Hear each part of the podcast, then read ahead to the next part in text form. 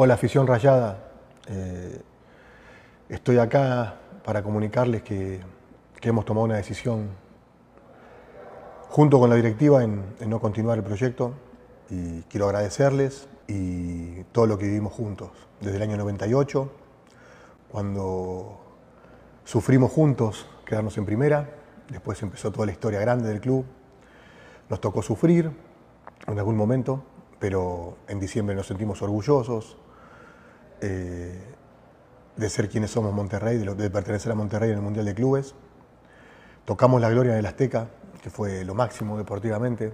Cumplimos una promesa que teníamos pendiente de este lado. Creo que tampoco estuvimos juntos para poder festejar esta última copa.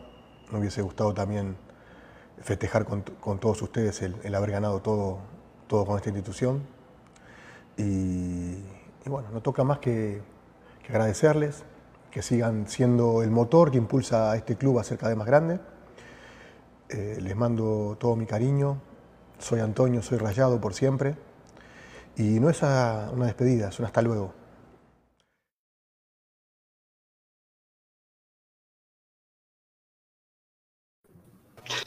Bienvenidos, bienvenidos a un nuevo episodio de Monterrey al frente en zona rayada. Y pues bueno, eh, quisiera empezar este programa, quisiera haber empezado este programa de otra manera, eh, con una con un boleto en cuartos de final en la mano, pero pues desafortunadamente no fue así. Ya sabemos todo lo que pasó y pues bueno, estaremos hablando hoy de lo que ya vimos al inicio, la salida del turco, qué pasó el domingo, qué pasó con Rayados en este año pero pues no podemos hablar sin las personas indicadas, ¿no? En este caso estoy muy bien acompañado de excelentes amigos y muy rayados y pues quiero darle la bienvenida primero que nada a Jackie desde Houston. Jackie, ¿cómo te encuentras el día de hoy? Hola David, Luis, Ricky. Este, estoy muy feliz de estar en este segundo episodio, otra vez aquí con ustedes.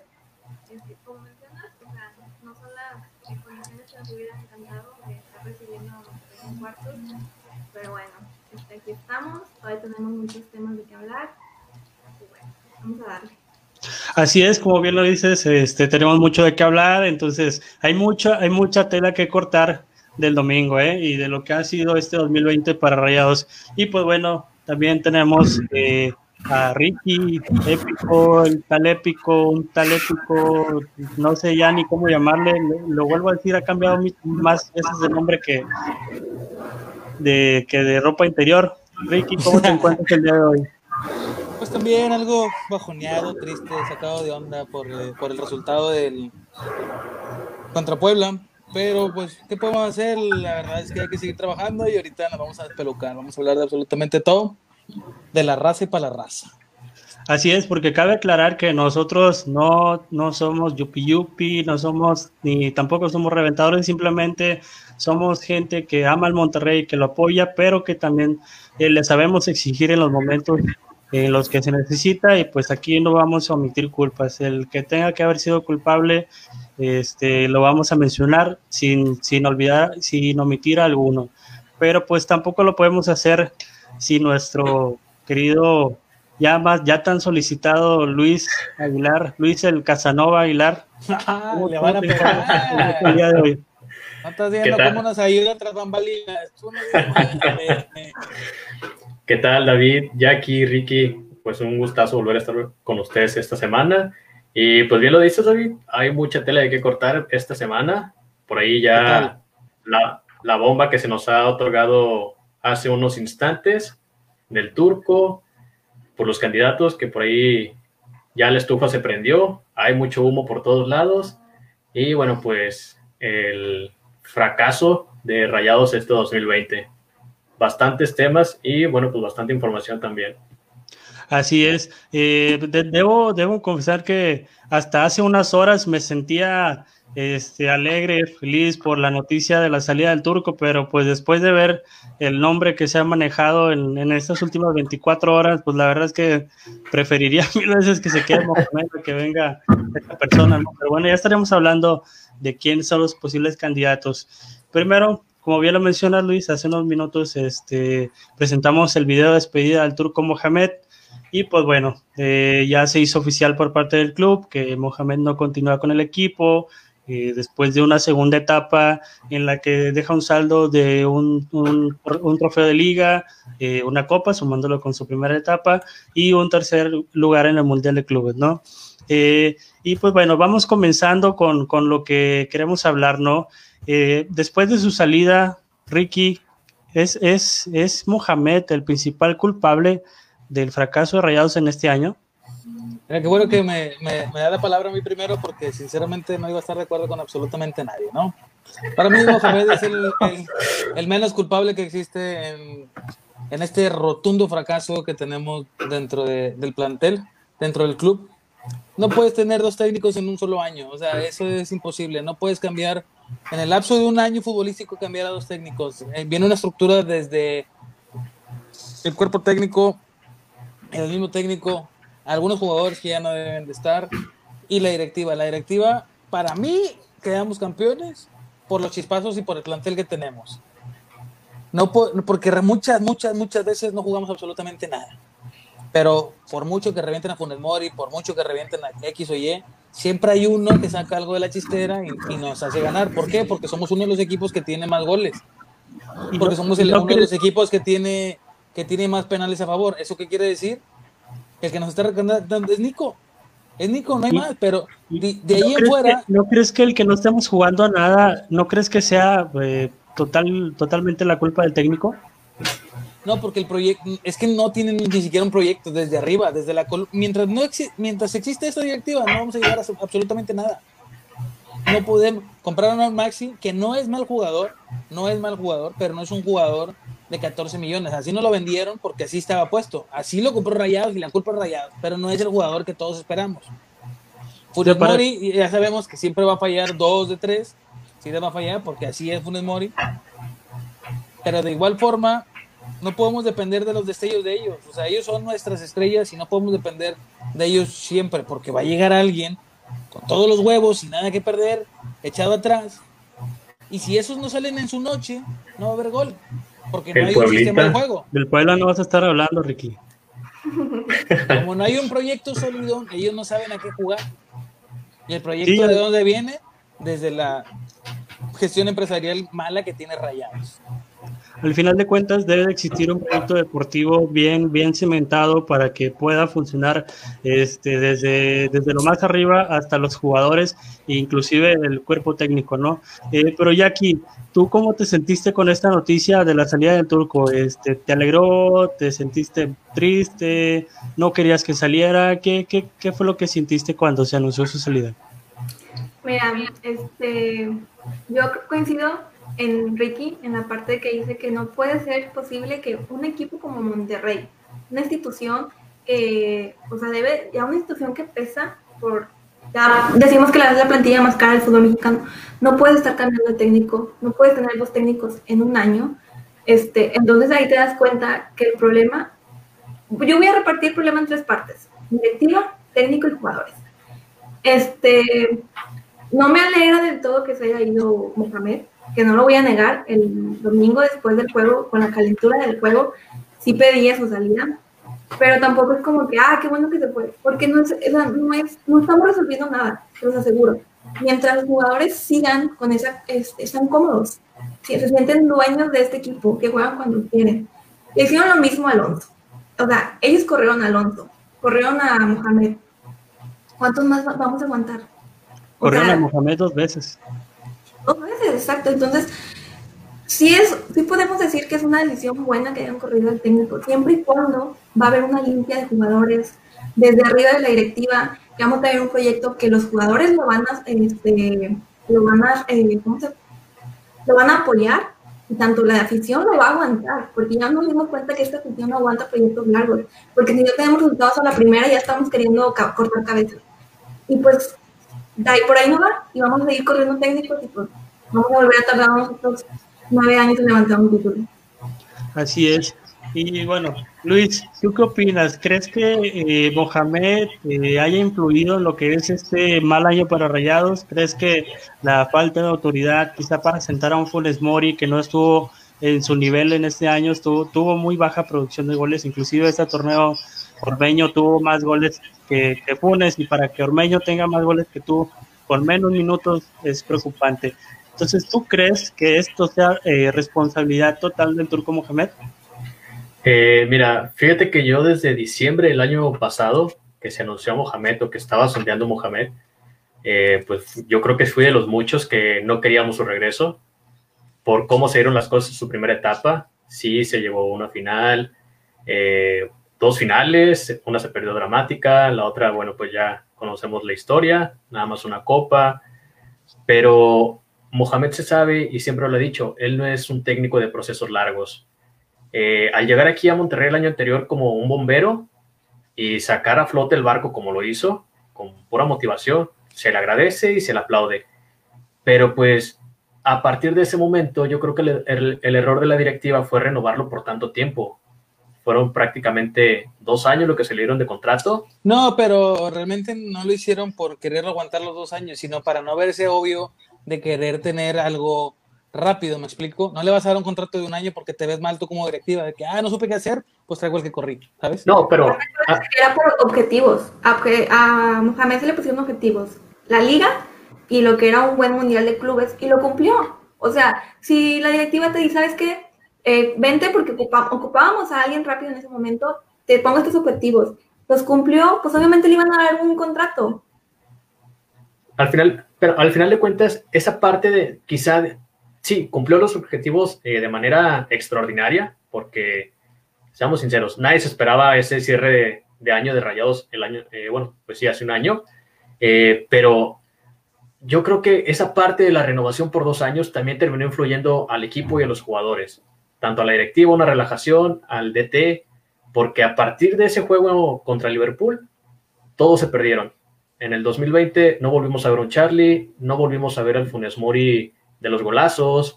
Eh, por ahí, pues ya nada más, los únicos que nos salvaban era Nico Sánchez y por ahí que se trató de rescatar a Ponchito y pues Hugo González, la primera parte del torneo.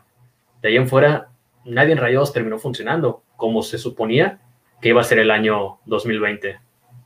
Sí, al final de cuentas se esperaba que ese embrión anímico de haber hecho un buen papel en el Mundial de Clubes, de haber ganado la final en la Azteca, que pues debió haber sido algo extraordinario, eh, pues resulta que terminó siendo todo lo contrario, caíste eh, en una zona de confort, eh, te relajaste, muchos jugadores creyeron que con haber ganado la liga en diciembre, este, pues ya habían cumplido con la afición cuando no es así, ¿no? Al final de cuentas, la afición, como una afición como la Rayados, pues siempre está exigiendo torneo a torneo, no solo terminar en los primeros lugares, que es la obligación, sino estar peleando por el campeonato, eh, y pues seguir cosechando logros, que es al final de cuentas lo que necesita esta, institución.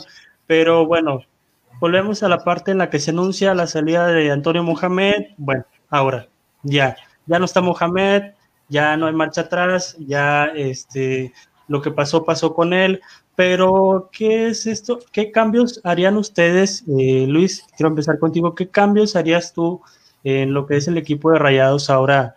Eh, ¿Harías cambio de jugadores, de directiva? ¿Qué, es lo que harías para, para encontrar el éxito en el equipo?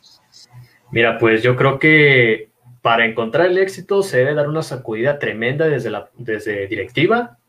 Desde ahí se tiene que empezar toda esta parte de, de la sacudida. Dejar ir jugadores becados. Sabemos que Rayados tiene muchos jugadores becados. Un Ponchito, un Avilés, un Dorlan Pavón, aunque por ahí salgan los, los haters a decirme que no, pero sabemos que está becado. Y podría seguir con la lista, la lista es interminable de jugadores. Entonces, ellos siguen ahí porque la directiva les ve un partido bueno, dos partidos buenos y bueno, ahí va, la renovación, por seis meses, por un año. Desde ahí yo creo que está mal esta parte del equipo.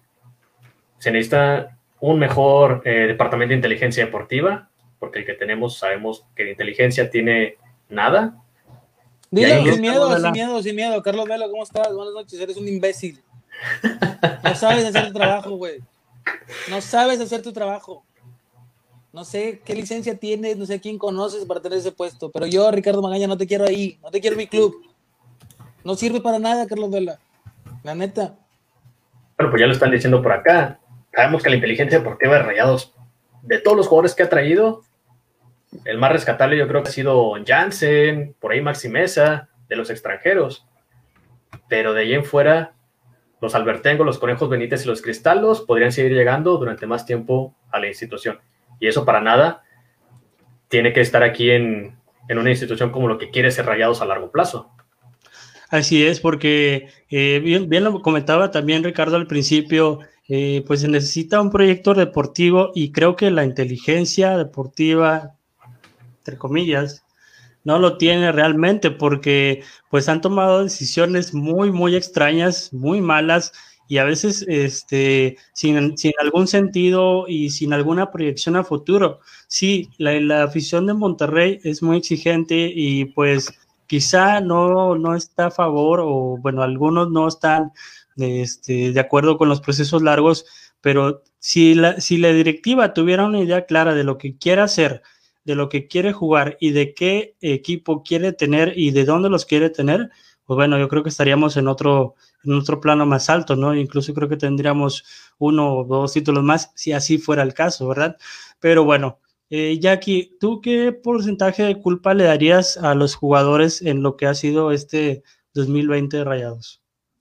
Uy, yo creo que le daría un 50% de, de culpa.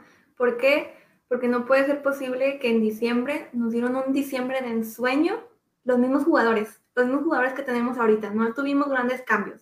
Si acaso, pues se fue Pizarro, Barbero, Bagnoni, pero bueno, eh, y Barbero se fueron a mitad de año. O sea, tuvimos un arranque de 2020 eh, que éramos sotaneros, o sea, hemos sido el peor campeón este, que defiende el título porque, o sea, literal parece que juegan cuando quieren. Entonces, lo que yo les digo, o sea, estos jugadores están chiflados, están cómodos, sienten que son dueños del club, o sea, los famosos grupos que, ellos, que sabemos que hay dentro de vestidor. La directiva debe saber cuándo cortar con jugadores. Yo le agradezco a Dorlan Pavón, ya lo, ya lo ganó todo con el club, pero creo que ya su ciclo aquí con el Monterrey, creo que ya terminó. Este, no voy a decir que es un cáncer, pero siento que es un gran problema que siga dentro del club, ya son muchos años. Este, Pensamos que a lo mejor en algún momento él iba a poder ser el reemplazo de Suazo. A lo mejor lo dio, pero ahorita yo creo que ya no. Entonces la directiva no sabe cortar esos, esos lazos, o sea, los mantienen y los mantienen porque entran, juegan cuando quieren, este, y si no, y si no, se pueden aventar toda la temporada caminando. Y es como que no estás, o sea, no estás en un equipo de media tabla como para que puedas hacer eso. Exacto. Y bueno, ya que hablas de Dorlan Pavón, pues fue el mismo el que dijo en una conferencia de prensa que jugaban cuando querían, ¿no? Entonces, desde ahí yo creo que está muy equivocado el pensamiento del jugador y desde ahí, pues la directiva debió haber tomado cartas en el asunto porque no puedes tener en el equipo a un jugador que te va a rendir solamente cuando quiere. Eh, por ahí, como directiva, ¿cómo vas, a o sea, ¿cómo vas a permitir que salga un jugador a decir eso? O sea, ¿qué te, ¿qué te da a decir de ti? O sea, que no tienes ni siquiera la autoridad dentro de tus muchachos, o sea, estamos mal desde ahí. No, y por eso, por eso se crea la imagen en mucha gente, y me incluyo, de que los jugadores son chiflados, eh, hacen las cosas cuando quieren, si quieren jugar bien, juegan, si no juegan, si no quieren jugar bien, pues simplemente no.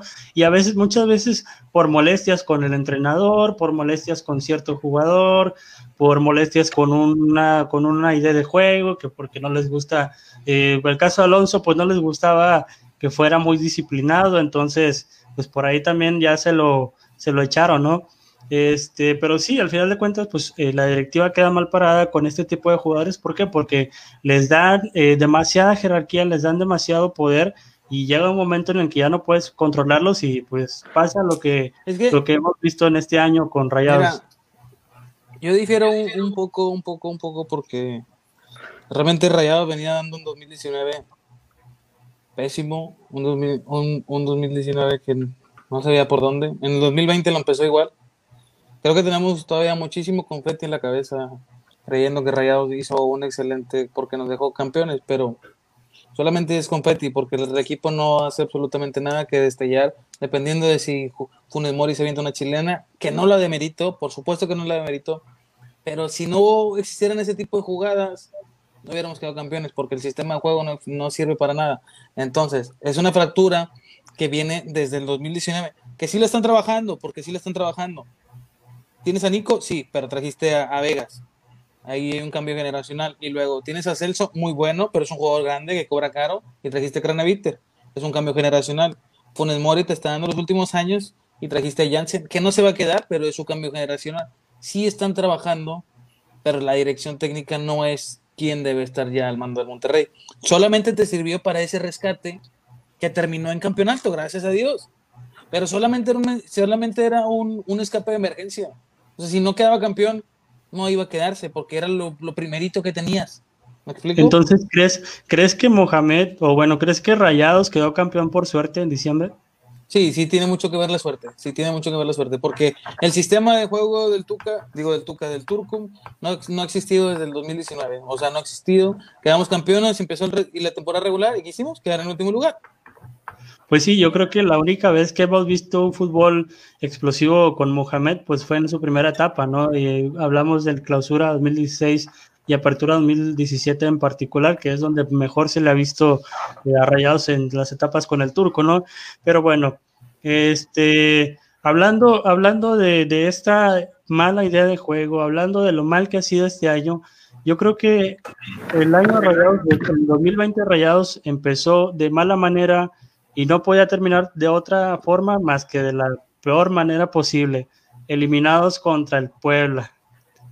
Que bien, que bien, la semana pasada damos nuestro, pronóstico. Eh, yo debo confesar que sí, yo dije que sin problema le íbamos a pasar eh, sobre Puebla, que el verdadero problema venía después, pero al final de cuentas este, me cayeron la boca los del Puebla. El verdadero problema de Rayados fueron ellos mismos. La verdad es que fue fatal lo que vimos el domingo.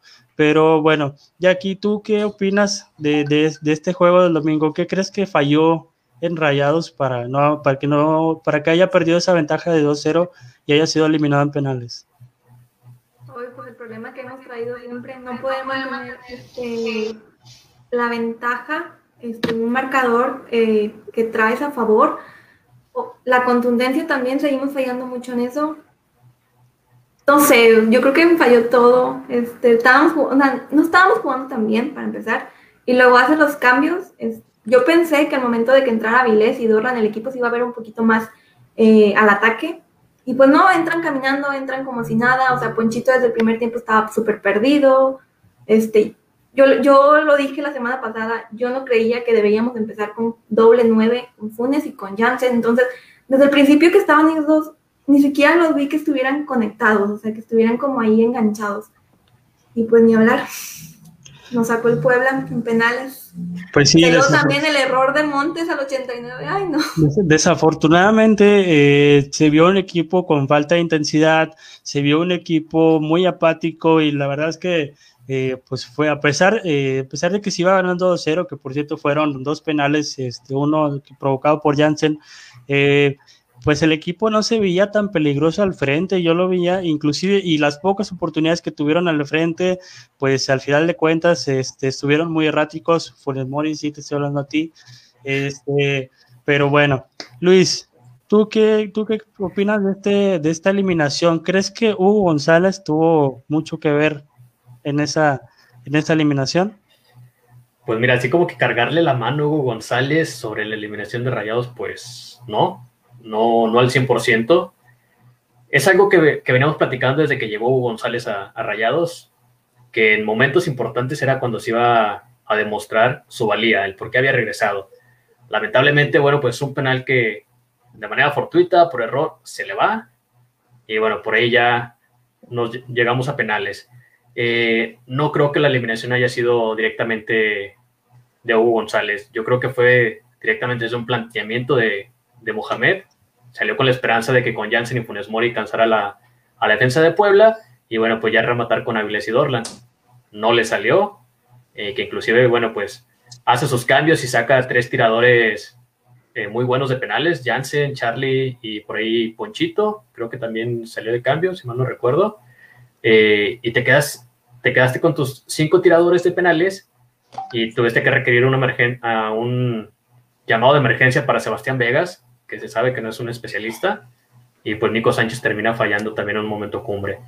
Yo creo que fue un, Eh, todo se juntó prácticamente ese, ese domingo por la noche. Todos los errores que debían, de no debían de pasar sucedieron en un solo partido. Y pues ahí está, nos eliminó el Super Puebla, que acaba de ganarle 2-1 al, al super líder.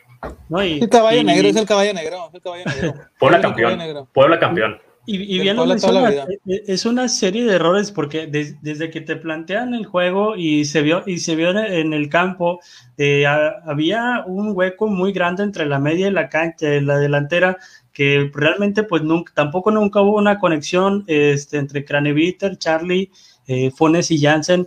Y pues al final de cuentas, el Puebla en el segundo tiempo con los cambios encontró la manera de ir al frente, eh, comerse la media totalmente. Y pues bueno, ya sabemos lo que pasó, ¿no?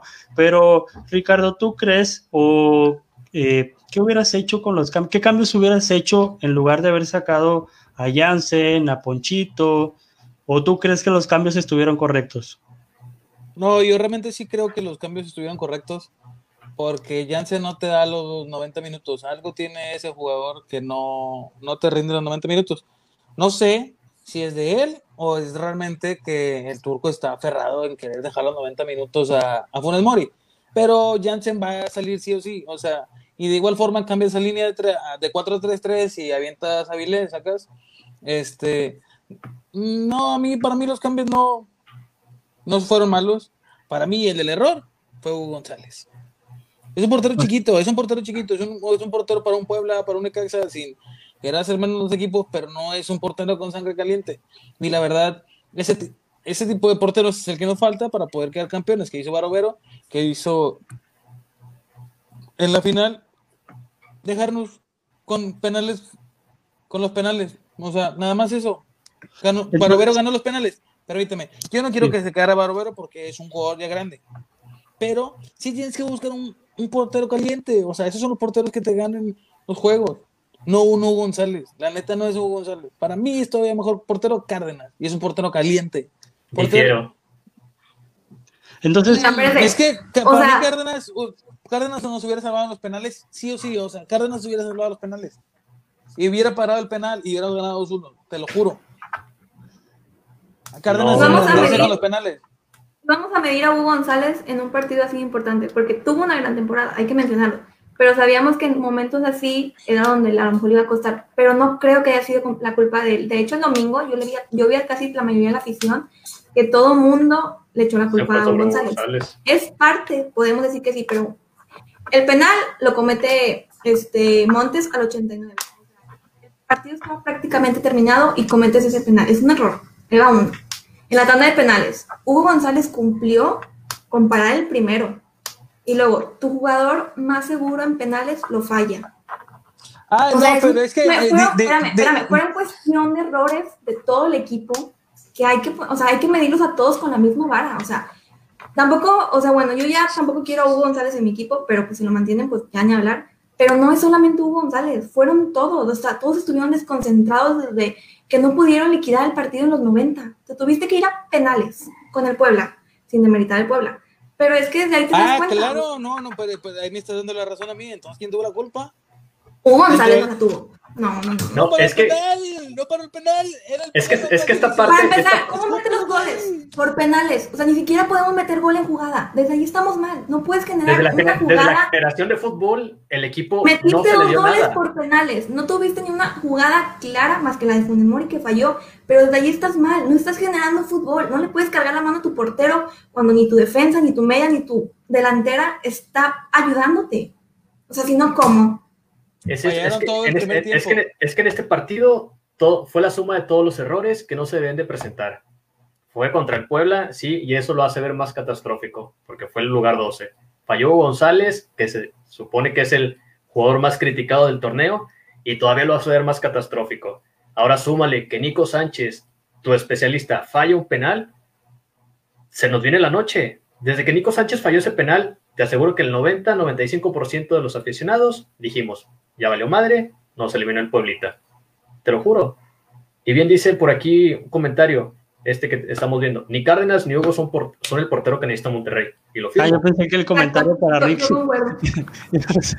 sí. pensé que no, yo, también, yo, yo, yo, también lo comulgo de esa manera, ni Cárdenas ni Hugo son porteros para Monterrey, no. pero Cárdenas sí es mejor que Hugo, la neta. La neta, para mí, Cárdenas es un portero mucho más seguro, mucho, que mm, tiene más temple dentro de, de los penales. Lo ha demostrado, no lo tengo que decir, lo ha demostrado. Tiene Pero más es que cuántas- dentro de la cancha. Pero es que cuántas veces hemos visto jugar a Cárdenas. Cárdenas, al final de cuentas, sí te jugó una Copa MX, por ahí te salvó los, los penales, los juegos. El Mundial de Clubes, suerte o no suerte, se ganó por los penales atajados. Lo vas a ver más heroico porque anota el último penal. Pero Cárdenas no es el portero que necesita rayados. Quizá estamos Se le ha casados. dado la oportunidad, o sea, se le ha dado la oportunidad y no hemos visto. Este, qué padre, o sea, la verdad sí tiene como que esas ganas, pero ni Hugo ni, ni, ni Cárdenas, o sea, tienes que ir por un portero bueno, o sea, como era Barovero, lástima, llegó tarde, llegó muy tarde Barovero a Rayados, pero tienes que buscar a alguien así, o sea, que te dé seguridad. Porque yo como quiera con Cárdenas, en, o sea, en portería, no es como que esté súper segura. A lo mejor en penales me sentiré muy segura, pero en las jugadas Pues al final de cuentas, eh, pues sí, eh, eh, también sí comparto la idea de que es una, es un, es una acumulación de errores, es una cadena totalmente de errores, entonces, pues sí, no podemos cargarle toda la culpa a un solo jugador porque realmente, pues al frente falló Funes Mori, eh, en los cambios, para mí se equivocó Mohamed al haber sacado a Jansen muy temprano, porque pues realmente con ese 2-0 como que se conformó y dijo, ¿sabes qué? Ya no necesito a Jansen, este, voy a meter a Vilés. Pero es que, Y- eh, pero fíjate, fíjate cómo lo pensó, cómo lo pensó. En el 2-0, dice, ya no ocupo a Jansen, como tú lo dices, y ocupo una Avilés, ¿por qué? Porque Puebla se va a abrir. Se va a abrir, ¿y quién es rápido en las, en, en las salidas? Avilés. ¿Quién es el que tenía que salir jugando? Era el Puebla, güey. Lo que quería él es agarrar los desprevenidos y mandarlos con el 3-0. No le salió. Ok, No le salió. sí, al final de cuentas también eh, la parte de la entrada de Avilés, pues entra un jugador sin intensidad, entra escondiéndose del balón, entonces, ok, ya de, de ahí lo que hagan los jugadores es, es culpa totalmente de los jugadores, pero eh, con ese cambio para mí dio un mensaje muy equivocado, Mohamed, para mí da el mensaje de, ¿sabes qué? Estamos con el 2-0, vamos a esperar al Puebla y casi, casi fue invitándolo a venirse a, la- a- a atacar al Puebla, porque pues eso fue lo que pasó al final de cuentas con los cambios. Se vio mejor con los cambios Puebla que Monterrey. Sí, porque le cedió la bola. Oye, pero también algo que dice Ricky, metiste a Vilés y a Dorlan con la esperanza de que te dieran por ahí otro gol o jugadas de peligro, cuando sabemos que Avilés Hurtado se quedó en el 2017 y Dorlan Pavón por ahí ya tiene No, no, no, años, pero de años que no es el mismo jugador. Pero, pero deja Pero tú, a Dorlan se lo metes un minuto, faltando un minuto, o sea, realmente Dorlan no tuvo mucha chance. ¿eh? Avilés- Avilés la- realmente venía jugando muy bien. Dice Eric Picasso, fue la actitud de todos los jugadores y pues es como dijo Pavón, juega cuando quiere, mínimo deberían de salir a defender la divisa, que sepan que están jugando con el Monterrey. Mira, La derrota fue de todo el equipo. ahí, ahí vamos otra vez dentro de, de el scouting deportivo que hacen para traer a, a los jugadores. Yo sigo reventando a Carlos Vela porque para mí no es, es- no es quien debe estar en la estrategia deportiva. No lo, para mí no, para mí No. no. Al- alguien, Bueno. alguien que está puesto por, o sea, por el dedo, pues no, ¿verdad? Tienes que ponerte el jersey de Monterrey tú como jugador, sabiendo la responsabilidad que tienes dentro del terreno de juego. ¿Me explico? Porque no te pagan una mamada, te pagan un putazo de dinero. Y por respeto y porque es lo único que haces, debes ir a defender la divisa, tal cual. Si no la defiendes y sabes qué, no estoy a gusto y en seis meses te cambian. Pero tienen que entrar sabiendo que tienen que defender el escudo, que primero es el escudo. Si tú defiendes el escudo de adelante, acá está, me equivoqué. Si tú defiendes el escudo de adelante, será recordado por el nombre de atrás. Primero el de adelante. Pues sí. Y estos este, jugadores no lo hacen. Estos jugadores, no hay ninguno, no hay ninguno que esté identificado con el escudo. Es lo que veníamos Sal- diciendo desde el inicio del programa. Salvo. Rayados no sabe cortar este tipo de procesos, no sabe cortar a los jugadores que ya no te están aportando nada. Es desde ahí. Desde ahí, ¿por qué? Porque cuando llegó Avilés, lo contrataste con un sueldo altísimo que ningún equipo de la Liga MX le podía pagar. Ahora que ya tiene 33 años, nadie en México te va a pagar ese sueldo. Pavón. Tenemos la idea de que van a volver a ese momento, de que, ¿sabes qué? En algún momento va a despertar. No Ya, despertó. hace, Ya es momento de que. Es que la directiva, la directiva está casada con el romanticismo.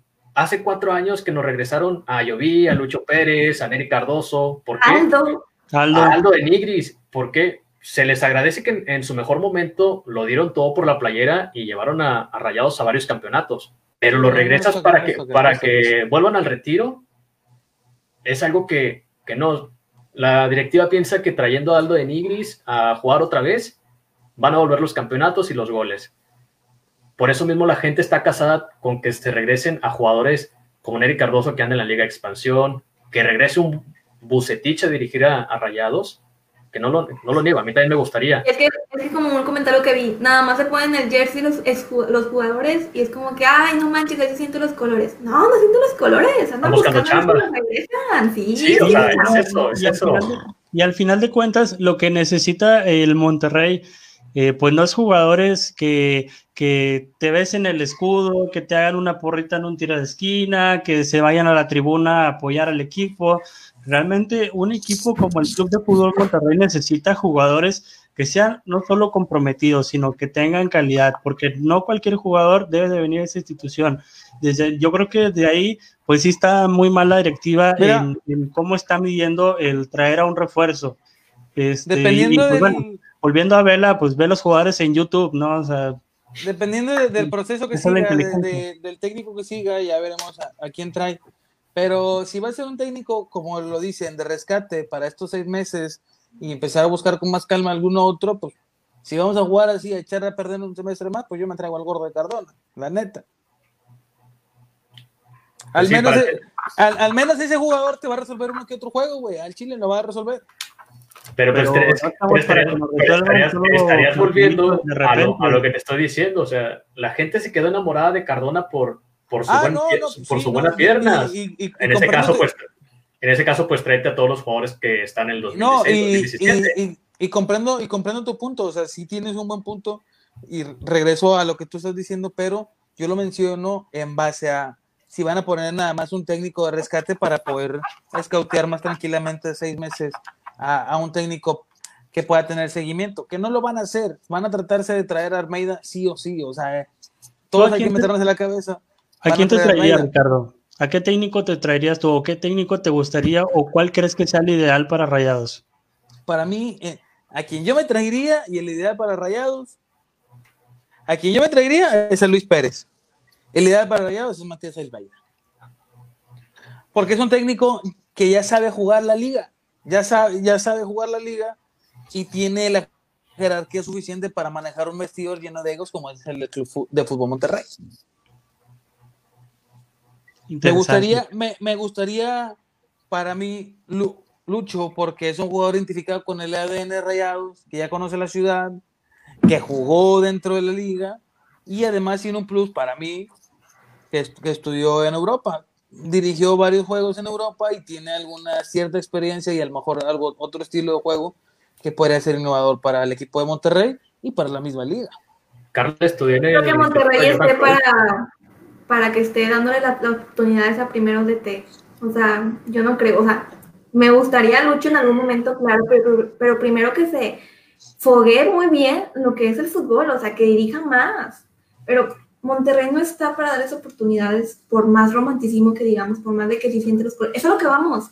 No te puedes pues, quedar con eso. No, es que hay, hay, hay, dos tipos resultados. De, hay, dos tipos de DTs en los que están pensando el del ADN, el que entiende lo que es el club, el que entiende lo que es el portar los colores, que puede ser Aldo, que puede ser Herbiti, que puede ser Lucho, y ahí el otro tipo de test que viene a, jugar, que viene a distribuir y que viene a hacer su trabajo.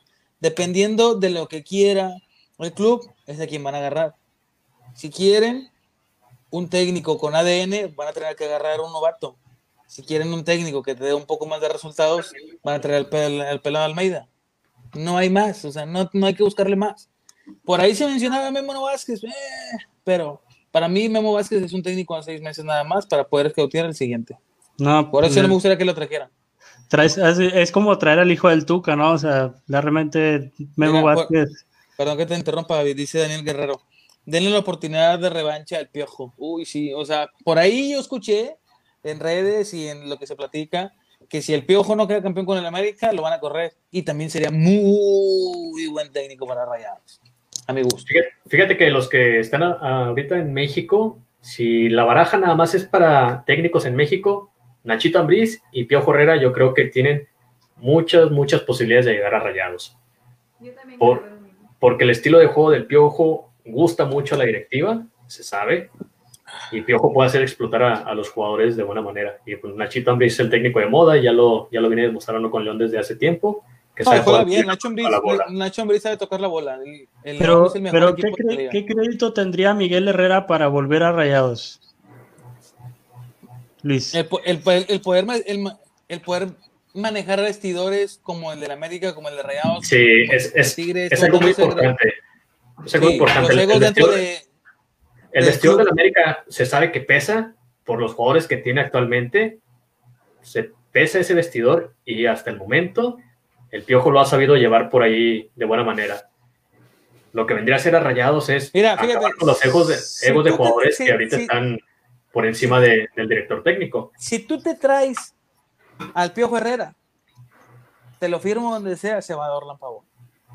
Te lo juro. Claro. Absolutamente, No va a claro, poder controlar al técnico, claro, claro. claro, claro. No estaría Pero- cómodo. Pero, pero vamos a lo mismo. Si, si, si un jugador como Dorlan Pavón eh, está chiflado o impuesto por la directiva, ¿ustedes creen que un técnico como Miguel Herrera realmente puede influir en la salida de un Dorlan Pavón?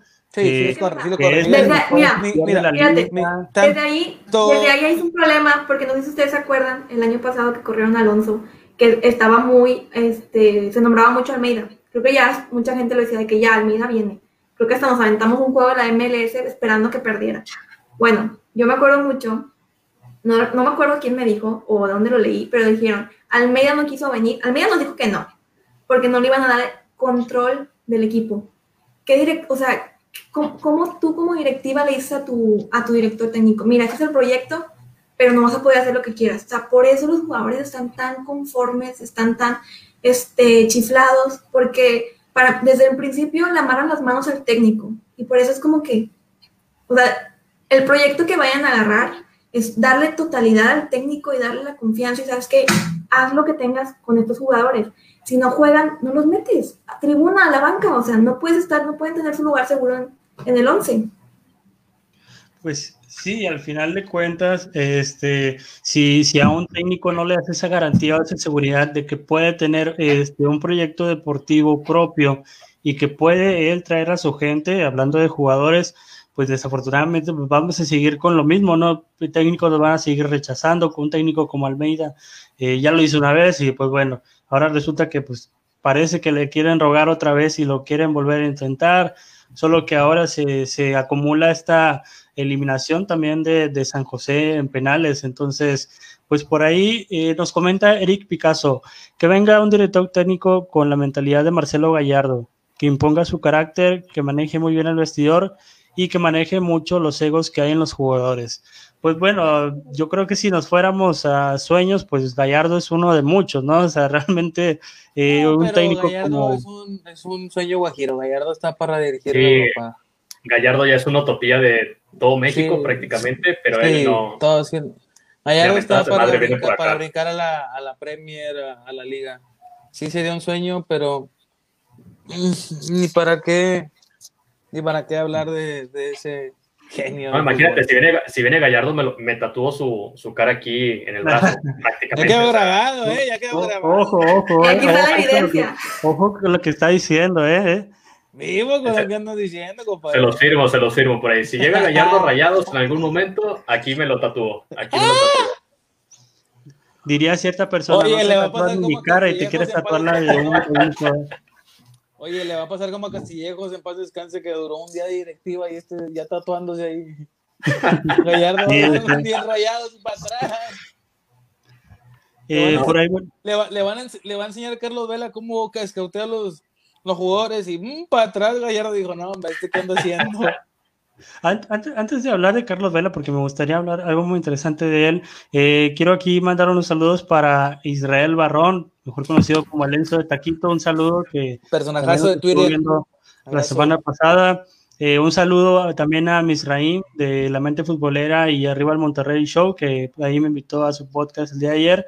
Y también quiero mandarle un saludo a Lalo, a César, al, al Becerrito, que por ahí también andaba comentando, nos andaba reventando un poco. Mi amigo, eh, mi amigo Miguel, mi amigo Miguel. Miguel, el Mike, el buen Mike, y pues bueno, Marce no nos está viendo, pero pues también ahí anda apoyándonos de repente, ¿no? Y bueno, ahora a pasar con lo que quería hablar de Carlos Vela, es algo muy interesante porque volvemos a lo mismo, es un directivo que está puesto por ser el hijo de uno, por saber inglés, punto número dos, y punto número tres, por tener, no me acuerdo si una maestría o un doctorado, no sé, la verdad que no, qué pasa con su, con su vida. En el Instituto Johan Cruyff. Exactamente, o sea, desde ahí te das cuenta cómo es que la, cómo es que desde más arriba se toman ese tipo de decisiones o eligen a ese tipo de personas cuando realmente pues no están muy preparadas para, el, para un proyecto deportivo y menos en, un equipo como Monterrey, ¿no? Prácticamente como que el Monterrey lo está agarrando de práctica para tener en su currículum que estuvo en un equipo de fútbol y que hizo algo, ¿no? Eh, y, es, que esto que dices también es bastante interesante porque, bueno, a ver si no nos, nos cae un regaño por ahí en estas semanas, pero desde la, desde la directiva, desde el presidente, Dulio Davino, el primer, la primer chamba de presidente, después de retirarse, viene a dar a rayados. De tres a Carlos Vela, que no tiene experiencia prácticamente en inteligencia deportiva, y por ahí puedes seguir y seguir escarbando, y te vas a. Si, si empiezas a escarbar, vas a darte a la idea de que, oye, estos vatos que están en la, en la directiva de rayados bien podrían estar dirigiendo un equipo de segunda división porque no tienen nada de experiencia. Imagínate si está en nuestra directiva que no, no te asombre pensar que se puede entrar un director técnico como Lucho Pérez que no tiene todavía la experiencia necesaria para llegar al club. O un Herbiti. O, un Herbiti, o inclusive dejar Aldo de Nigris durante seis meses que apenas acaba de subirse al barco de la dirección técnica. Yo, yo sí dejaba yo sí lo dejaba. La neta. Yo sí confío en Aldo. ¿Cómo que, no, cómo que lo, tú lo dejarías? ¿Por qué lo dejarías Aldo en Iris? Porque siente los colores. No, no, no, no, por, por, por, lo, por, lo, mismo, por, lo, por lo mismo que dijo Luis. Si ya experimentaste con, con Navino, con Carlos Vela y te hicieron campeones. Pero es que Rayados no está para experimentos. Exacto, Rayados no es un equipo no para, para experimentos. Eso déjaselo a Luis. Pero, pero, le ha salido, pero le ha salido, le ha salido. Por pura suerte. No, no, no, ¿Por qué no volver a experimentar y te vuelve a salir? A ver, fuiste, campeón, fuiste campeón de CONCACAF amarrándote al poste y con un penal. Fuiste campeón de liga el año pasado con una genialidad de Funes Mori y por un error del defensa del América. Y ya por eso no lo vas a festejar. Llegas a Copa MX. No, trata de que lo festejes. No, no. Estamos yendo eh, a otro lado. Has salido con las individualidades de tus jugadores. Porque no, tienes un, no tienes un juego, no tienes un proyecto no tienes nada de eso, o sea, no, no estamos para de que, ay, vas a, ay, jugaste en rayados. ¿y quién, dice, ¿y, quién, dice, que Aldo no tiene un buen proyecto? Mira, Aldo se está fugueando, me, me, gusta cómo se está fugueando, que lo sigan dejando como auxiliar, ahí va por el buen camino, pero no está para dirigir a rayados, porque no va a aguantar con el ego que tienen. Claro que sí. Así, así, te lo pongo. Así Aldo, te lo tiene pongo. La Aldo tiene la mentalidad regia. Aldo jamás se va a dejar que se le monte. Mira, para empezar, ahí estaba, no, ahí estaba y no ha podido hacer. Llegó para controlar el vestidor, ¿eh? Mira, imagínate, dejamos a, a Denigris, al máximo campeón eh, goleador mexicano de Rayados, lo dejamos seis meses. A los primeros tres juegos que le vaya mal, la gente lo va a reventar y se que le va a revienten. que es saldo de Nigris. Que lo revienten, que lo revienten. Así, así viniera Bucetich. Así, así viniera Bucetich. Que se les olvide, que se les olvide que saldo y se equivoca en los primeros tres juegos, lo vamos a reventar porque así somos claro, nosotros, así es, la, así es la afición. Y se te va a olvidar que es de Nigris, se te va a olvidar el nombre. Que se les olvide, no... que se les olvide, porque lo que hizo como jugador no tiene nada que ver con lo que va a hacer como técnico. Pero eso no tiene que ver con la buena gestión. Pero no está hacer. para ser técnico de rayados. Claro no sí, está, claro no sí, está, claro que no. A ver, no por ahí, que, por ahí que los que nos están, nos están viendo en la transmisión por las diferentes plataformas nos digan, ¿ustedes dejarían a Aldo de Nigris seis meses como director técnico del club? Así. No, no, no, no seis meses, no seis meses, que le den un contrato de dos años, a ver, date. Pero, se hicieron a Davino y ve los escudos. Sí, si les damos contratos de dos años. Pues, y ya porque lo hicieron con Davino lo vas a hacer siempre. No, hombre, pues también tráete jugadores que van saliendo pues, a la fuerza básica. Pues, pues aquí estamos para dar oportunidades. Ray, rayados sí, no es un equipo para experimentar, ¿eh? La cantera de, de Rayados es la mejor que hay. Velos, cuéntalos. La Mira, cantera de Rayados es lo mejor que hay. Aquí ya nos están comentando la gente, eh, ya llevamos tres. No, no, no, no, no. No, no, no, no, y pues ya también ahí estoy comentando, no, no, no, porque la verdad es que Rayados no está para experimentar y como bien dice Jackie, Aldo de Nigres es un, eh, es un auxiliar, pero déjalo ahí que se siga fogueando, no, no, lo, no lo quieras llevar al primer equipo de inmediato porque realmente pues van a ser seis meses o el año que quieras va a ser, va a ser desperdiciado al final de cuentas. Si se va Mohamed y no agarras a Aldo como tu DT, también se va a quedar sin jalearlo. No lo van a meter otra vez. No, mira, la verdad, si, yo tuviera peso, si yo tuviera peso, lo que quería es darle a Aldo de Nigris la posibilidad de dirigir a una sub-17 o a una sub-20. Igual a Lucho Pérez. Así se van fogueando y ellos mismos ya van creando una escuela de cómo jugar al fútbol que se les va a venir implementando a los chavos de la sub-17 o sub-20. Eso es lo que se haría y eso es lo que debería de hacer un club que quiere ser eh, protagonista en el fútbol mexicano o cualquier tipo de fútbol. Eso es lo que se debería de hacer, pero no darle directamente las riendas de un club como Rayados. No te va a salir un Zidane, no te va a salir un, me, me, encantó y lo dice. Si Lucho Pérez, que tiene mil veces más conocimientos que Aldo, apenas está trabajando en la sub-17, que nos hace pensar que Aldo tiene la capacidad de dirigir el mejor equipo eh, mejor equipo de México de gol. Exacto, Lucho Pérez sabe que no está para dirigir un primer... Espérame, déjame hablar, déjame hablar aquí. Lucho Pérez supo que no está para dirigir a un primer equipo y ¿qué hizo? Fue a foguearse a una sub-17, porque ellos lo saben. O sea, ¿por qué los vas a aventar a, a los lobos, por así decirlo? O sea, es como que vete y ya. Aldo, Y Aldo el tiempo que tiene. O Aldo, eh, Lucho ya tiene más experiencia. Se fue a España a estudiar. ¿Qué? Y Aldo no está fogueado, pues ya estuvo en las ya estuvo en el primer plantel, o sea, ya estuvo dentro del ego. meses, Ricardo. Pero, no es, Pero está como auxiliar. No, es lo mismo. Él no tomó las decisiones en, en el parado del equipo. Él no, no puso entre, entre la alineación. Él y, entre él y el otro asistente tomaron la, las, las decisiones. ¿Por qué? Porque Mohamed no es un no técnico. tienes el equipo tú solo en tus manos. Tienes Bueno, el apoyo. entonces, Entonces, Mira, Ricardo, te Mohamed es pongo un técnico tomando lo que acaba de decir. Ricky. Tomando lo que acaba de decir Ricky. Entonces, Aldo de Nigris también fue culpable del fracaso de Rayados en Exactamente, el eso, es lo que iba a es lo decir, que le eso es lo dije que iba a que decir. Muy Es lo que bien, le dije, o sea, ya lleva un año aquí, lleva un año aquí y no ha podido tampoco con el equipo. Ahí está. Entonces, Pero también ahí- es parte, es parte del fracaso de Monterrey del 2020. Ah, no, Ahí claro mismo- que es parte del fracaso, pero yo no. Pero ¿Por qué le vas a ¿cómo contar vas el equipo? a ¿Por qué le vas a contar el equipo si como auxiliar no apoyó? No sé qué dice la raza, porque ustedes no me entienden. ¿no? Me están cayendo bien mal. ¿Dónde está Ray? Vamos a cortar. ¿Dónde está Ray? Ya no va a firmar contrato. Por, por ahí, bueno, pues por ahí saludos para Daniel Guerrero que comentó gol de Chivas, ahí para que lo comenten. Saludos para Ángel Aranda, saludos para Casimiro Morales, que, que mandes un saludo a Mazatlán, Ricky, que Ah, de todos mis peleando. tíos, a mis primos, eh, mi tío Casimiro. Por ahí andan festejándose mis papás también. Un beso a todos. Muchas gracias por verme. Un saludo, un saludo para tu prima Karen César. Ya entendí el chiste, no, no me da risa, el chiste local. Este, saludos para Marce que nos está viendo, Ariel González, ahí eh, pues Ariel González comenta, además a Aldo lo pusieron junto con el turco porque se fue Alonso, pero todos sabemos que no tiene tablas de, de director técnico o al menos hasta este momento. ¿Qué opinas, Ricky? ¿Qué, op- qué opinas este, de estos comentarios? acuerdo. Porque, bueno, ya no somos nosotros, ya no somos nosotros. Cuando Aldo comentarios. haga campeones con su primera oportunidad en Rayados, se van a acordar de mí. Aldo de Nigris Cuando- tiene todo el temple. Ojalá lo tenga. Cuando- cuando Aldo lo de tenga, Nigris tiene todo el temple Aldo de para Nigris poder nos ser haga el técnico de campeones, Rayados. mientras sea este, yo te pago una peda a ti.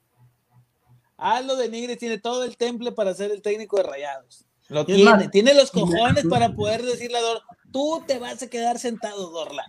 Me Tú no uno, estás te lo juro por mi vida que No, Aldo tiene los huevos para sentar a sea, No, no, no, no. No, no, Ricky. Ya no tomes, Ricky, ya no tomes. Sí, este, es más, yo me uno a la apuesta de Luis. Si, si Aldo se queda, si llega a quedar como director técnico, escúchame bien, si llega a quedar como director técnico y nos hace campeones, yo te pago una jersey. Si, si pasa eso, yo me voy a tatuar aquí, Aldo soy tuyo, así. No, pero es que pues, Monterrey no está para experimentar, volvemos a lo mismo. O sea, un Lucho Pérez puede venir en unos dos o tres años y ya cuando. No, sin miedo, sin miedo, sin miedo. Vámonos, vámonos, dale, ¿qué tiene? Sí, pero, directores técnicos experimentados nos va de la fregada, imagínate con alguien novato. Sin miedo a nada. En algún momento le tuvieran que haber dado oportunidad a Mohamed, en algún momento le tuvieran que haber dado oportunidad a Albeida, en algún momento le tuvieran que haber dado oportunidad a Gallardo. Claro que se le puede Pero Monterrey no es el equipo para oportunidades, que lo den en otro, o sea, que se foguen en otro equipo. Monterrey ahorita ya no está. A lo mejor en los años 90 que iba empezando, pero ahorita ya no, ahorita debe de estar siempre peleando el título. Sí, no, Ricky, la verdad es que eh, por ahí también eh, Santiago Furcade, no creo que no se esté viendo, pero también le mando un saludo, también trae la misma idea que tú y la verdad es que este pues si quieren hacer campaña pro Aldo, pues en Twitter, ¿no? Ya empiezan de una vez con promover a Aldo para técnico, ¿no? No, de, hecho, yo, pues yo creo que este diciembre va a ser de mucho humo, mucho humo por todos lados. Eh, van a salir técnicos de todos lados, van a salir jugadores de todos lados. Y pues hasta que prácticamente la directiva no diga quién es el bueno, pues vamos a, vamos, vamos a estar ahí aventando nombres casi cada semana, yo creo. Bestia, ¿no? Pero eh, bueno, dejando de lado este tema, eh, por ahí de, que si Aldo, de que si no Aldo, de los técnicos, pues dentro de todo lo malo, por ahí el 2020 también nos dejó algunas cositas buenas eh, para Rayados, pocas, pero pues sí nos dejaron cosas buenas. pues este 2020, David, de todo lo malo, ¿tú qué alcanzas a rescatar acerca de Rayados este, este 2020? La partida del turco. Seco, seco y directo. Así es. Eh, no, no te creas. Este, no, la verdad es que eh, yo lo, bueno, la verdad es que hay pocas cosas que rescatar en este 2020, salvo porque ni, ni, la Copa MX, este, salva lo que fue este año tan malo, ¿no? Tuvimos un clausura 2020 que si bien se canceló eh, a la jornada 10, pues estabas casi en los últimos, en el último lugar, eh, Atlas estaba por encima uno o dos puntos, este, pero no tenía ninguna victoria en ese torneo. Y luego en este torneo, la verdad es que vimos a un Rayados muy inconsistente, eh, como bien decía también ya que al principio, y lo citaban ustedes compañeros, eh, Monterrey en gran parte de los partidos dependió mucho de las individualidades, entonces pues realmente fueron pocas las veces que vimos a un Rayados este, eh, con, con, con, una idea de juego definida, este, atacando como lo vimos contra el América, por ahí eh, se ganó contra el América 3 a 1 en el Azteca, contra Pumas también lo vi, pero desafortunadamente aquella vez terminó en empate por, por un penal que cometió eh, Daniel Parra. Y pues contra Cruz Azul y de ahí en fuera pues ya no volví a ver a un equipo consistente y, y volvemos a lo mismo, teníamos eh, ese pendiente de qué rayados íbamos a ver contra el Puebla, si un rayados contra América, Cruz Azul y Pumas, o un Rayados contra Chivas, eh, contra un Juárez, contra un Tigres. Entonces, la verdad es que yo creo que son más las cosas malas que, que nos dejó este 2020 para Rayados. Sí, definitivamente yo creo que el 2020 ha sido un año de bastantes contrastes en Rayados. Todos, pensábamos, la verdad que pues este, este año Rayados le iba a reventar. Por ahí se ha hablado de un bicampeonato del, bueno, se consigue la Copa MX pero pues no fue el caso. Jackie, de todo lo malo que pasó este 2020, ¿tú alcanzas a rescatar algo en Rayados? Yo creo que solamente, como lo menciona Samuel, eh, la incorporación de Sebastián Vega. Porque, pues es que lo único que, por más que le hago el reencuentro desde enero hasta diciembre, bueno, ya casi diciembre, no encuentro nada que podamos rescatar porque el clausura fue un total fracaso. Este, lo continúas con la apertura. Tuvimos jornadas y jornadas sin poder colgar un cero, o sea, algo tan básico que es colgar un cero, no podías ni eso. Entonces yo creo que lo único que voy a rescatar pues es la incorporación de Sebastián Meas, que la verdad es un gran refuerzo, este, un buen suplente de, de Banjoni. Y pues creo que es todo, la verdad. Sí, ah, bueno, eh, esperemos, la verdad que en diciembre nos dejen ahí uno que otro que, jugador que se vaya y eso se sume a lo bueno del 2020. Sí, de, de, hecho, por aquí Sebastián Vegas, pues vino como reemplazo de en la central y se adaptó muy bien a lo que fue la, la lateral y cumplió con creces. El único eh, por ahí, prietito en el arroz de, de, Sebastián Vegas este 2020, pues fue el penal. De ahí en fuera, un crack total eh, este año. Ricky, lo bueno, Bien. lo malo. ¿Tú qué resaltas de lo, de lo bueno o de lo poco bueno que haya tenido Rayados este 2020? Lo bueno, Sebastián Vegas. Lo rescatable, porque se rescató, el vato amarró, y al final del torneo salió Alfonso González. Para mí, al cierre del torneo, al regreso del COVID, es lo mejor jugadores Rayados. Eso es lo que yo rescato. Lo bueno es Sebastián Vegas. Lo rescatable es Ponchito. Y lo malo es Hugo González. Contundente, ¿eh? Seco eh. y directo, contundente. Mira, sí, para, para, mí, na, nadie me preguntó, pero yo les digo, lo único bueno de este torneo, aparte de Sebastián Vegas, fue que se canceló el torneo anterior. Así. De tan, de tan pocas cosas buenas que hubo para Rayados, lo mejorcito yo creo que fue que se canceló el torneo anterior, si no hubiéramos hecho un completo ridículo de llegar de sotaneros, ni Veracruz, yo creo que por ahí todavía estaba jugando, no sé quién era, eh, Juárez, no sé quién era también por ahí que andaban peleando los últimos lugares, pero hubiéramos sido sotaneros. Oye, por ahí pregunta Ariel González que ya diga cuántas gorras les están regalando el vato ese. Nada, me compadre, bueno, fuera. Si, si la compré con el abono, me la regresaron.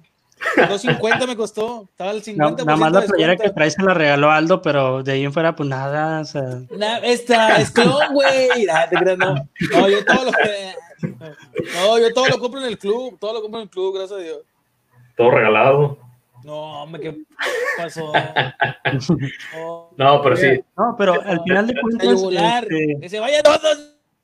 Bueno, ya, ya, que, ya que todos definimos lo bueno o bueno, lo poco bueno y lo malo rayados, entonces eh, este 2020 con todo lo que pasó y la plantilla que tiene rayados es un fracaso histórico.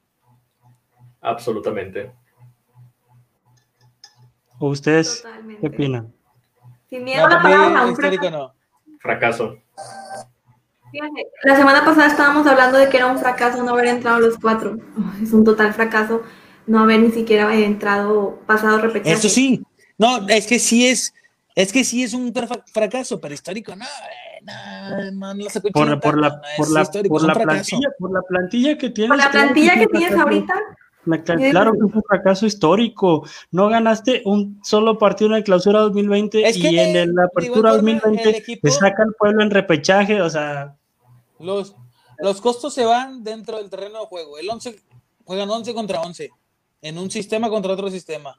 Nada más. Eso sí, pero a final de cuentas vas a hacer tu, o sea, vas a medir tus objetivos con el, o sea, ¿por qué entonces, por qué pagas, eh, por qué inviertes tanto si un equipo como Puebla, que no invierte lo mismo que tú, te va a sacar? O sea, al momento, ok, en cancha no vale dinero, lo sabemos, porque lo hemos yo, visto. Yo pero sí, yo, luego, yo sí, yo pero sí al creo... momento de medir el rendimiento del equipo es un fracaso, un gran Es que si- fracaso. Si lo mides no puedes cuestión- colgar un cero, no puedes ganar un juego en el que es el clausura. Por Dios, tienes grandes Es que sí, jugadores, ¿no? mira, ustedes dicen que es un fracaso histórico en base al costo que tiene el plantel. No, no, Sí. en base, en base, En en base a base los nombres, en base a los nombres, no, no, no precisamente al costo, en base a nombres, En base a los los nombres. ¿por qué? Por, porque tienen un cierto costo, ¿no? porque, Por memoria se, es importante, es caro. se supone que son de calidad, no porque sea, no eh, porque ah, eh, por ahí, por ahí, por ahí, por ahí voy, por ahí voy. Y empezando con el ejemplo más claro. Maxi no cuesta 14.5 millones de dólares. No, eso no cuesta. que, que el precio esté inflado, Pero es lo que tiene. eso, eso otra Es que, eso es lo que, es que eso es lo que Pero estoy es que- diciendo. Es lo diciendo, que valga es un gran fracaso por el gran plantel que tienen en base al costo, no es en base al costo. Los jugadores que tenemos no cuestan lo que nos lo vendieron. Así. Avilés no costaba 10 millones, costaba 6, 7. Maxi no costaba 14, costaba 8.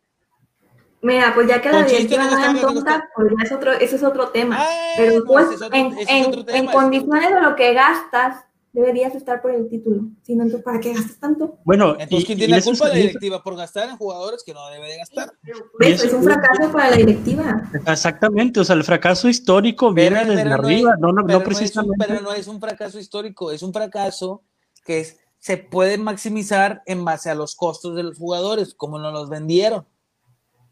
Y no hablo solamente de precio, hablo de redes sociales, porque ah, va a venir el gran Máximo, va a, venir el gran Pochito que viene para consolidarse, va a venir Jansen a tomar su revancha. Por eso nos lo venden de esa manera. Pero no son los grandes porque no. jugadores que todos. Es que chécate, lo puedes ver como poquitos fracasos, no ganas ningún juego en la clausura. No puedes guardar el cero en tu portería. O sea, todo eso va acumulando y acumulando de que no manches. Pues, entonces, o sea, tienes grandes jugadores dentro de la cancha como para que ni eso puedas lograr. Al final de cuentas es una bola de nieve que se va acumulando y actualmente nos tiene esta situación de estar discutiendo si fue fracaso o no fracaso y de ahí en fuera, pues no. Por aquí, pero, este comentario, perdón David. Sí. Lo mejor del 2020 fue el documental de 75 aniversario de Rayados, porque nosotros somos la afición, somos la estrella que más brilla. Y si lo vemos de esa manera, pues yo creo que prácticamente fue lo mejorcito de este 2020, el documental, y de ahí en fuera Vegas y la, la cancelación del torneo. Pues la Copa también hay que mencionarla, porque andábamos hace dos semanas festejando campeón de todo, pues también hay que mencionar, la Copa fue algo bueno. Se tenía que ganar. Pero bueno, lo que es en este programa hemos mencionado un montón de nombres, jugadores, eh, cuerpo técnico, hemos mencionado a Vela y a Davino, pero ninguno hemos mencionado a Ornelas, ¿eh? Es ¿Creen la directiva que... yo digo que es un gran problema. yo, yo, por eso al principio les mencioné que yo pongo culpa en la directiva y para mí también va dentro de ahí Ornelas. ¿Qué, mérito, Ricardo, crees que tenga Ornelas para seguir en el club o qué crees que ha hecho para seguir en el club? Y que es, que si es que si hablas por méritos, pues sigue siendo el actual campeón de todo, ¿sacas? O sea, de igual forma, si es por méritos, los tres torneos que se juegan en, la Liga Mexicana, después del Mundial, que es una, es una excepción, te quedo campeón, o sea está demostrando que de alguna u otra forma le está saliendo, porque pues, el objetivo es quedar campeón. Entonces, Luis, eh, ¿crees que por, por el hecho de ser campeón, quizá por suerte, quizá por otros factores, le esté dando crédito a Ornelas de continuar eh, al, en lo más alto de la directiva? Mira, por ahí hay un... No, yo, pienso que no, la verdad. Yo pienso que no, eh, porque pues las decisiones que se han venido tomando, quieras o no, pasan por él pasan por él las decisiones del club y pues al final de cuentas, eh, pues por aquí lo, lo menciona y, es algo que iba a tomar. El fútbol no deja de ser un negocio, no deja de ser un negocio y Ornelas, eh, lejos de todo, pues ahí tiene el equipo siendo rentable, siendo rentable, pero como institución deportiva, pues yo creo que hace falta mucho, hace falta mucho y si lo quiere hacer crecer como negocio, pues que le invierta un poquito, que le invierta un poquito a los, a los que están debajo de él. Así es. Pero bueno, este, ya, ya cerrando este tema, eh, creo que todos estamos de acuerdo en que, eh, pues al final de cuentas, el exigir pues no nos hace menos rayados, ¿no? Yo creo que, al final de cuentas, todos podemos tener eh, opiniones diferentes, gustos diferentes, pero al final de cuentas la exigencia es la misma, ¿no? Creo que lo que todos queremos es ver a un equipo que esté este, peleando en lo más alto, no solo los primeros lugares, sino los campeonatos y que esté eh, obteniendo logros constantemente, ¿no? Creo que eso es, al final de cuentas, creo que es el objetivo de, de nosotros los aficionados y pues bueno, Dentro también de, todas estas situaciones, este, pues el equipo varonil sí nos deja mucho que desear, pero por otro lado, Rayadas está en la liguilla, Rayadas eh, va a enfrentar a Pumas el próximo viernes, eh, eh, el partido de ida y después el lunes el juego de vuelta. Y pues bueno, este, las Rayadas llegan con 13 ganados, 2 empatados, 2 derrotas, con un total de 41 puntos. Pumas llega con 8 ganados, 3 empatados, 6 derrotas y con 27 puntos. Eh, Jackie, ¿tú crees que estas estadísticas eh, se impongan en la cancha o crees que veamos una sorpresa por parte de Pumas? Mira, ya hablar de estadísticas, ya lo vimos el domingo, creo que ya no es nada viable. Lo que sí creo es que Rayadas se va a imponer, a pesar del tropiezo que tuvieron en la última jornada con Atlas. Este, yo creo que pues tuvieron, aparte hay que mencionar que el, último, la última jornada no habíamos cumplido con la con lo que es la regla de menores, entonces por ahí tuvo que hacer sus cambios el profe para poder pues, cumplir con esta regla. Entonces yo creo que vamos a ver el mejor 11 eh, para enfrentar estos cuartos. Y acá sí vamos por el beach. Yo creo que las rayadas van, van a sacar la, la casta. Eh, la casta por el club. Yo creo que las, rayadas son las únicas que nos van a dar la alegría en este año, ¿no? Y las sub-20 también que, que están en semifinales. Luis, ¿tú cómo ves a las rayadas? ¿Las ves fuertes? ¿Ves que van a conseguir el bicampeonato o crees que eh, hay otro equipo que pueda eh, frenarlas? En el caso de Tigres, Pumas. Pues mira, lo, comentamos yo creo que la, la, semana anterior también. La Liga MX es de cuatro equipos, la Liga MX femenil, perdón, es de cuatro equipos. Rayadas, Tigres, eh, Chivas y, y Atlas. Rayadas, por ahí bien lo comentaba Jackie, pues se puede llegar a pensar que esta, última jornada, eh, pues al no tener el, el, 11, el cuadro estelar, por esa cuestión de la regla de menores, se tiene ese tropiezo, pero rayas, las rayas tienen que salir avantes, tienen que salir avantes de, esta, de estos cuartos de final. Lo único que le puede jugar en contra Rayadas, pues es que el viernes juegan a las 4 de la tarde en, en la Ciudad de México. Si el clima no les favorece, pues bueno, se van a topar con un calor extremo por allá pero cierras, cierras el BBVA a las 9 de la noche el lunes, la tienen que romper. Por ahí Desiree y Burkenrock salen conectadísimas y vamos, direct, vamos directito al B. Y me pongo las rayadas. Rayadas bicampeonas este torneo. ¿Te, te, te, te vas a tratar el escudo si quedan bicampeonas? Eh, eh, ya, ser, ya, serían muchos tatuajes. Ya, ya serían muchos tatuajes. A lo mejor el ya, ya sería mucho compromiso, ¿no? Con el tricampeonato, a lo mejor y sí lo pienso. Mm, bueno, podría ser una buena apuesta. Ricky, ¿tú cómo ves a las rayadas? ¿Las ves con potencial para ser campeonas?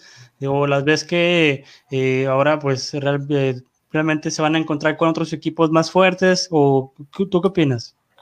A diferencia de, de, todos, yo creo que los únicos que tienen nivel por encima de la Liga Mexicana Femenil es el equipo de Tigres. Tigres tiene un, un plantel completamente vasto, las Tigres están en otro maldito nivel pero Rayadas también le pisan los talones. Por ahí yo sí creo que pueden quedar bicampeonas, sí lo creo, pero nada más son ellos dos. O sea, el nivel de la Liga Mexicana Femenil es muy amateur. Sinceramente, espero que la raza no se ofenda, espero que no me bloqueen, espero que no, no me cancelen. Es mi manera de pensar. La Liga Femenil Mexicana es muy amateur todavía. Los que están por encima de nivel es Rayadas y por encima de ellas están las Tigres. Yo también, me, yo también comulgo con las Rayadas, he ido con la familia Rayada, he estado en el estadio, estuve en la final en la que quedamos campeones, pero todavía creo que Tigres está por encima y si, si no se las topan, sí hay muchas posibilidades de quedar campeón. De ahí en fuera, no hay quien les pueda ganar a las Rayadas.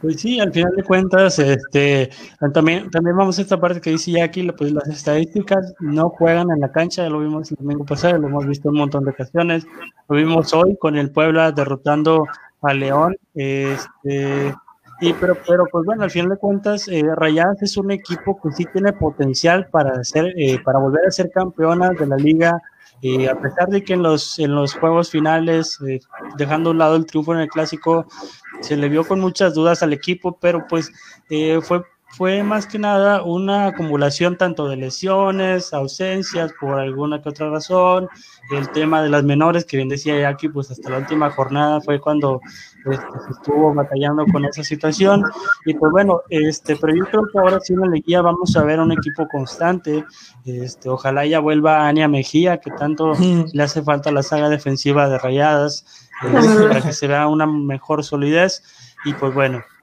Dice Ariel González, vuelve a decir eso de las rayas y te canceló las gorras que te conseguí. eh, raza, yo compro mis gorras, yo las compro. Eh, te, te, traen de bajada hoy, Ricardo. Yo creo que algo traen contra ti, ¿eh? Oye, es que, no oye, es que la, tendencia, la tendencia de Twitter fue que regalaron gorras. Pues una disculpa por tener una gorra bien chida rayada. Pero yo la compré con el abono. Me costó 260 pesos. Con tu monedero electrónico. Oye. Este, pues bueno. Saludos para quién o qué. Eh, por aquí saludos pues para Samuel Navarro, Daniel Guerrero que estuvieron ahí participando activamente, Ariel González, un saludo, eh, por ahí, por ahí para también Eduardo Martínez, René Vázquez, el buen Lalo, el buen Sectar, también ahí te mando un saludo. Y pues bueno, ahora no estuvieron presentes los fans de Luis, no sé por qué, la verdad es que este, ahora yo creo que Ya les. Lo dejaron morir. Sí, me- este, bueno, ya, me ya lo dejaron esta morir. semana. Muy bien, Esta Luis. semana fue de Tú- épico. Esta semana tú- fue de épico. Tú, para despedir el programa, Luis, ¿alguien, ¿alguien quiere saludar? ¿Tu abuelita, tu tía, la prima, la ex? No, la ex no. Bueno, espérate. Estás, No, no lo metas en bronca. estás viendo, estás viendo que nos están haciendo el parote ahí con, con los gráficos. Oye, tras bambalinas y yo acá. ¿verdad? Sí, no, no, no. A lo mejor te van a pegar. Saludos a la novia de Luis. Porque, que por cierto, es de todo lo que ven aquí, los gráficos, este, el logo de Zona Rayada al fondo, eh, las redes sociales de Zona Rayada, la cortinilla al inicio, eh, todo eso es eh, gracias al buen Luis y a su pareja. Y ya vamos a casar, raza, para que estén ahí atentos. No, hay que invitar a todos.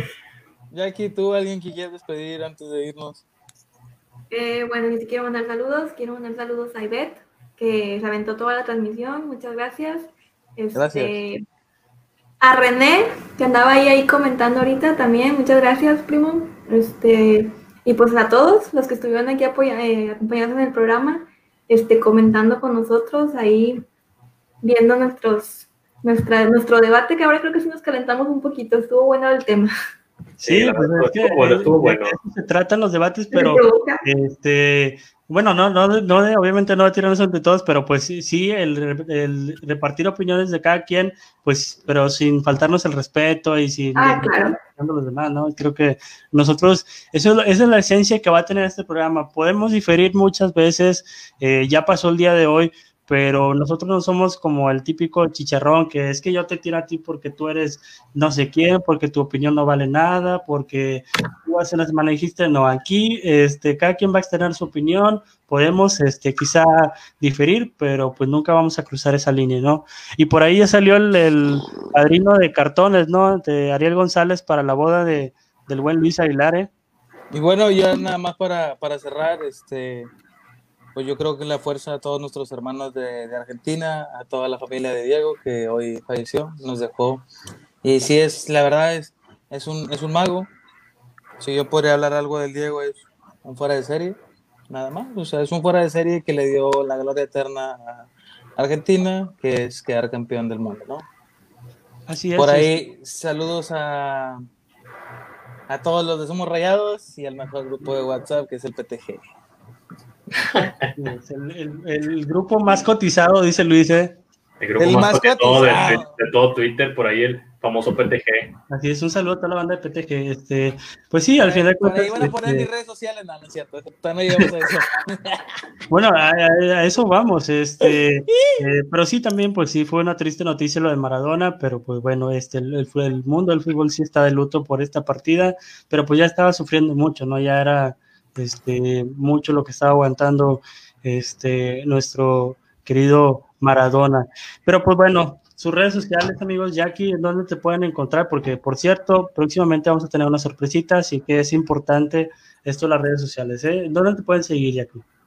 Eh, en Twitter me encuentran como arroba Jacqueline HRDZ y en Insta como arroba Jackie HRDZ.